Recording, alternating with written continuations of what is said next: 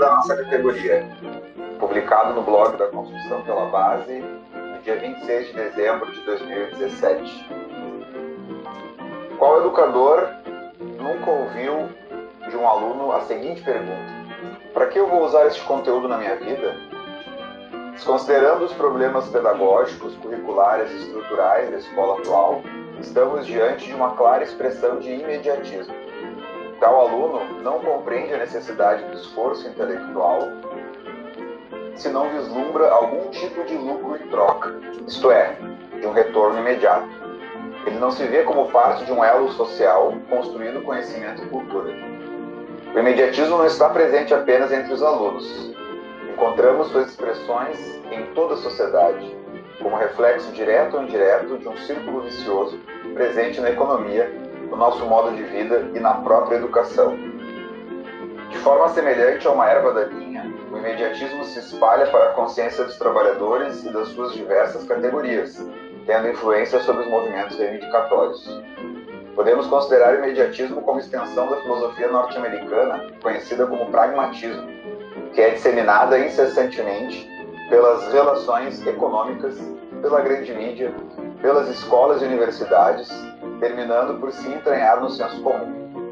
Os pragmáticos substituem a busca filosófica pela verdade, isto é, o reflexo objetivamente verdadeiro da realidade, pelo conceito de utilidade, de êxito, de vantagem.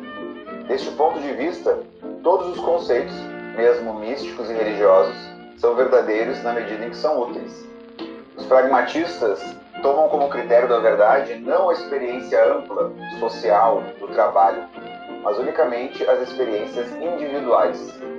Neste sentido, qualquer pensamento que seja útil individualmente pode ser reivindicado, tornando possível dar explicações diferentes, até mesmo contraditórias, de um mesmo fenômeno.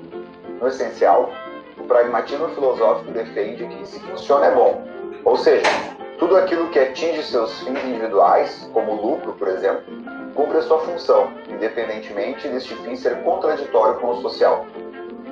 É evidente que o senso comum não percebe esta ligação de seu imediatismo com o pragmatismo filosófico, pois não busca reflexão. Seja uma expressão consciente ou inconsciente das pessoas, o imediatismo é um fenômeno intrínseco às relações capitalistas de produção. Agora vamos analisar o imediatismo nos sindicatos. No campo sindical, o imediatismo é como um câncer que corrói qualquer movimento pelas beiradas.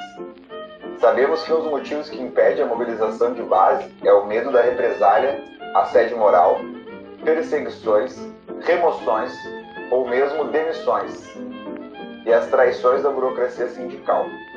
Mas há, além disso, uma hipocrisia subjacente em muitos colegas que, apesar de todos os esclarecimentos possíveis, optam por seguir um caminho de acomodação e passividade.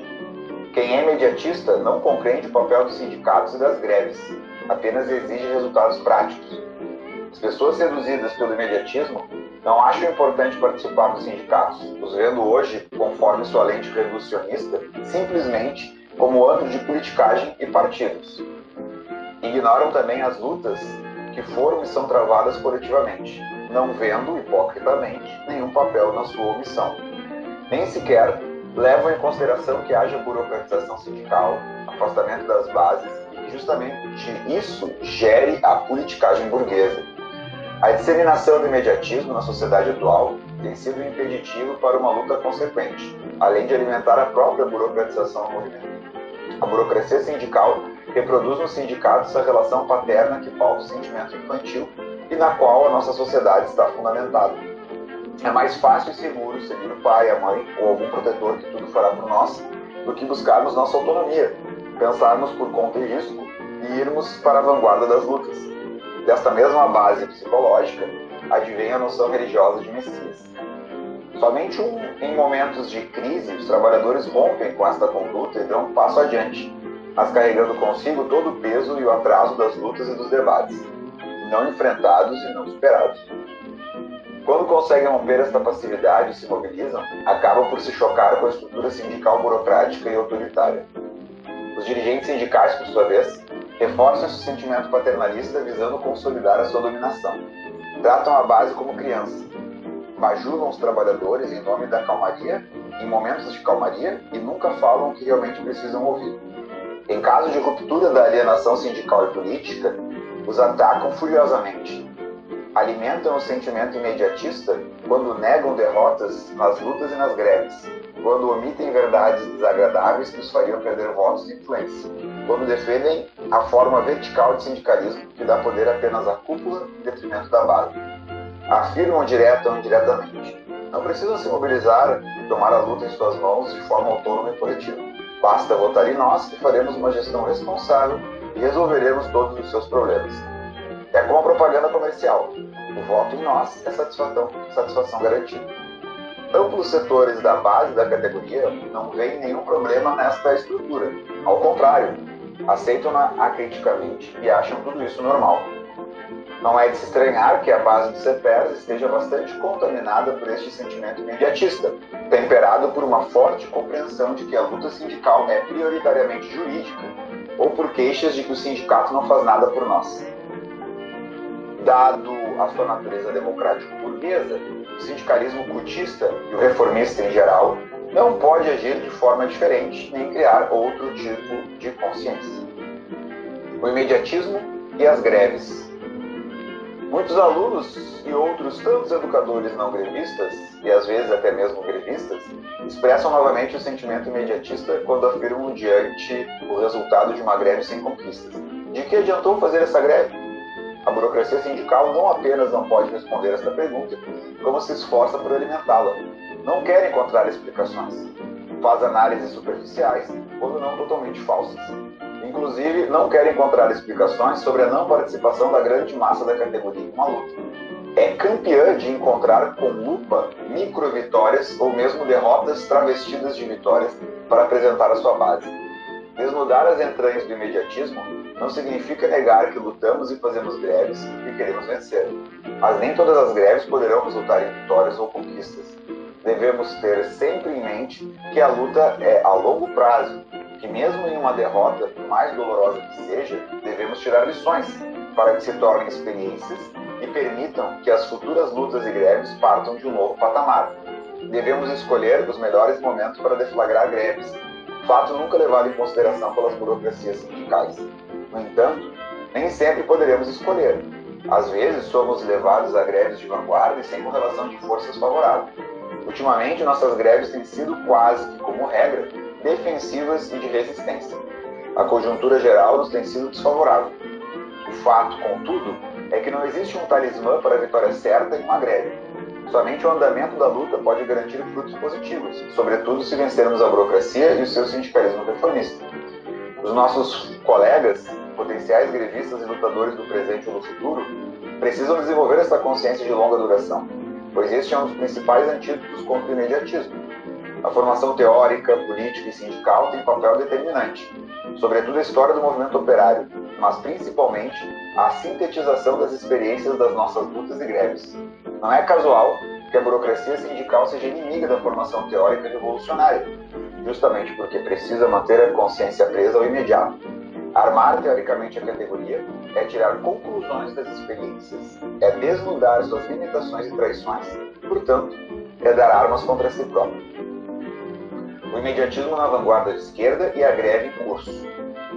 A greve atual, que ocorreu no final de 2017, e que deve se tornar a greve de maior duração da história do CEPERS, trouxe à tona o avesso da moeda, os grevistas que estão lutando arduamente para que a greve siga, derrotando a burocracia sindical em duas assembleias gerais, têm pautado debates importantes, ainda que muitos também estejam centrados no imediatismo. Eles falam seguidamente: que ganhamos para sair da greve?